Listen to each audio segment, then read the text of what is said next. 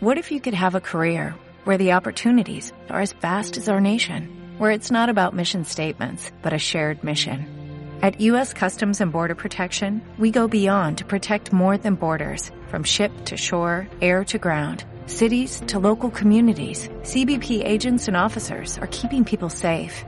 Join U.S. Customs and Border Protection and go beyond for something far greater than yourself. Learn more at cbp.gov/careers. Hola, muy buenos días. Antes que nada deciros que este vídeo está patrocinado por las impresoras 3D XYZ Printing. Y como os dije en el vídeo anterior de cada historieta de la leche vamos a hacer una figura para la colección. Y hoy vamos a hacer un fuerte, ¿sabes? Porque el vídeo se llama Fort Ross. Significa fuerte en inglés. Bueno, da igual, está todo guapo. Y aquí puedes poner a la Virgen María de otro vídeo, ¿sabes? Y ya tiene un... Bueno, eh, luego vemos, esto, se va a ir haciendo, dejo por ahí abajo. Volviendo a la historia, hoy vamos a hablar de un caso muy curioso y podría ser considerado la primera invasión de Rusia a América del Norte. Aunque en verdad esto lo digo para hacerme el chulo, ya que en aquella época medio Estados Unidos era territorio español. Y lo teníamos hecho un desastre ahí, sin cortar el césped, todo descuidado. Pasábamos 3 kilos de todo. Así que los más listos de la clase aprovecharon para colarse en nuestro territorio. Cachis.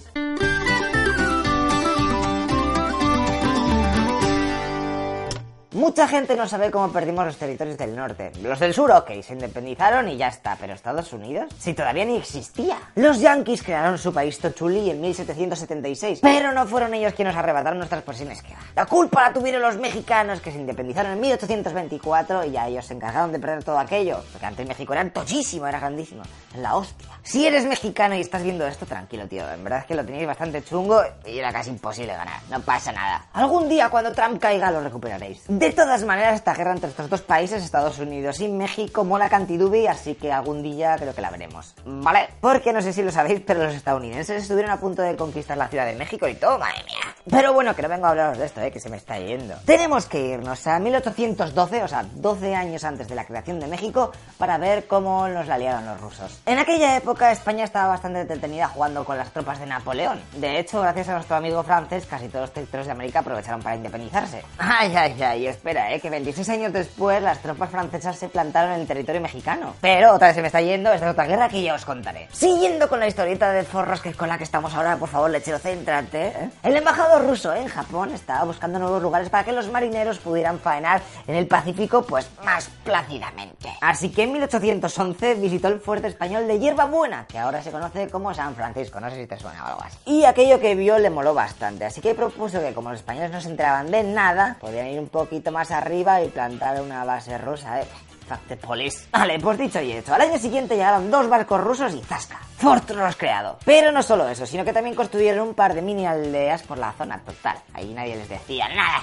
Menudas rabes se pegaban. Ahí nació la moda del Tribalowski y el chándal de Adidas, ¿qué te crees? Los rusos también enterraron un par de placas en donde se reclamaba que aquel territorio era ruso. Pero vamos, que no hubo batallas y leches de esas. Ellos estuvieron la mar de tranquilos pescando, sea, la mar de y haciendo cosas de rusos, aunque también llegaron a sus amigos los polacos, los finlandeses, los ucranianos, los estonios, etc. Barra libre, chaval, que los españoles no se enteran, corre, paso. En 1821, como ya os he dicho antes, Alta California pasó a ser provincia mexicana. Pero vamos, que a los rusos pareció importarles bastante poco y siguieron a su bola. Poco a poco la cosa se fue calentando por ahí arriba, ya que en aquella época Oregón era bastante más hardcore del estado que conocemos ahora y llegaba hasta Alaska, que en ese momento todavía era rusa. Pues bien, se lo habían repartido entre Estados Unidos a Inglaterra y eso hacía que la estancia de los Vladimirs por aquella zona fuese un poco precaria con tanto movimiento. Así que decidieron vender el fuerte a la compañía de Hudson, que por si no sabes quién era esta gente, eran los Bindundis que estaban por ahí y se dedicaban al comercio. Pero fíjate tú por dónde que estos comerciantes ingleses de Chichinabo no debieron hacerlo muy mal, ya que actualmente es una de las compañías más antiguas de Canadá y de las más viejunas del mundo que siguen con su actividad, llegando a ganar más de 7 billones de dólares canadienses al año. Y eso que fue fundada en 1670. Así que ahora, con la marcha de los rusos, el fuerte se quedó ahí pasando de familia en familia y actualmente se puede visitar. ¡Yuhu! Mola, porque algunas de las casas que nos han destruido o quemado siguen igual de cutres que cuando las hicieron. ¡Ay, qué monas! Y no te creas que esta historieta de mierda no la conocen los rusos, ¿eh?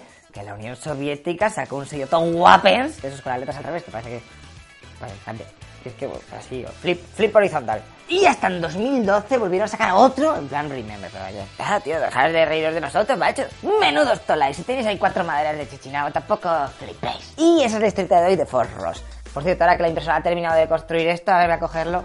Ay, va, madre mía, que real ha quedado todo. ¿Cómo avanza la tecnología, macho? Para la gente loser como yo que no sabe hacer modelado 3D, pues existen millones de páginas web gratuitas, es esto fácil de usar, como un Google, que pones DOG y te vienen millones de modelos, te lo bajas, lo metes en el programa de la impresora, bueno, le das dos clics y se abre automáticamente, ya pones el tamaño que quieras y, y se imprime, ¿sabes? It's a kind of magic. Madre mía, cómo avanza la ciencia. ¿Quién me iba a decir hace unos años que iba a poder meter el busto de Napoleón en forros? Increíble, ¿sabes? Increíble. Los vecinos de abajo me van a matar. Ok, ahora toca comentaros de la siguiente historieta de la leche que vamos a hablar la próxima semana. ¿Os suena Aníbal Barca? Que no viene porque fuera del Barça ni nada de esto. ¿De qué va? Era un apelativo que significaba rayo. Y pese a que nació en Túnez y murió en Turquía, este tipo en el fondo era español, ya que pasó mucho tiempo entre nosotros. ¡Hola! Y bailando flamenco y ante los toros. ¡Que nacionalicen a Aníbal! ¡Español ya para la selección, hombre! Pero tú sabes lo que hizo ese chaval. A ver si va a ser un tolai de la leche y te estás flipando. Pues para que lo sepas, está considerado uno de los mejores estrategas militares de la historia, junto a Napoleón y toda esa peña. Así que si quieres saber un poco más de su biografía, estate atento a la próxima historieta VIP de la semana que viene. Ya os aviso que ese vídeo va a ser más largo que el resto de las historietas de la leche, así que vente con el cerebro vaciado para que te pueda meter toda la información ahí con pala. Y por mi parte nada más. Venga, tíos. Hasta luego, loco Pixas.